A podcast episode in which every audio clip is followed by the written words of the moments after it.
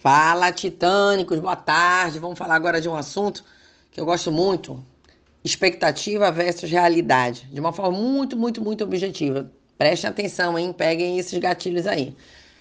Todas as vezes, quando a gente está diante de uma situação, de um, de um novo consultor, de um novo sócio, a gente cria uma expectativa absurda.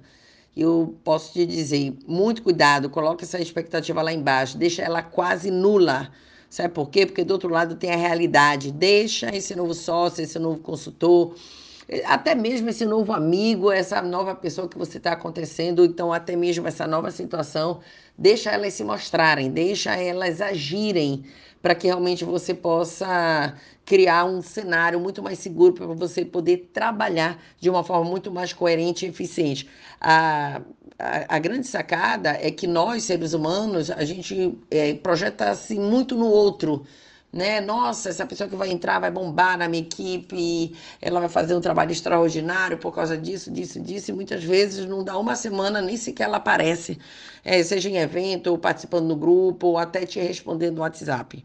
E não são poucas as pessoas que, que me relatam isso, né? Da questão da frustração. Então, coloca a tua expectativa quase nula e a realidade deixa a pessoa mostrar a que veio.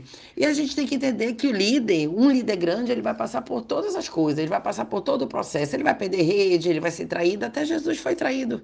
Imagina nós, líderes, né? Você que está se formando líder, você que quer ser um grande líder. O deserto, gente, é um lugar de passagem. Você não vai morrer lá, você não vai eternamente lá.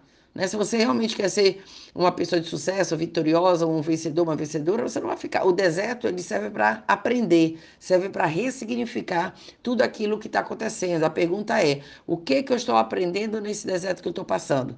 Certinho? Um prédio enorme também ele não é construído da noite para o dia, ele leva tempo. Então você tem que é, ajustar a tua mentalidade. Se a tua mentalidade é pobre, você está sempre na defensiva, você joga com medo de perder.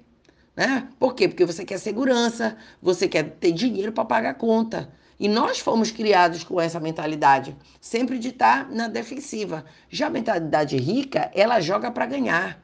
Ela sempre está falando em abundância, ela tem atitude de riqueza, ela tem atitude de bonança.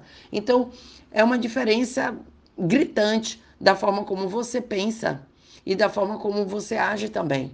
Então, se a tua mentalidade é pobre, as tuas atitudes também vão ser nessa, nesse mesmo caminho, nessa mesma linha de raciocínio. Você está jogando só para se defender ou você está jogando realmente no precipício e depois você pergunta lá embaixo, e agora, o que, é que eu faço?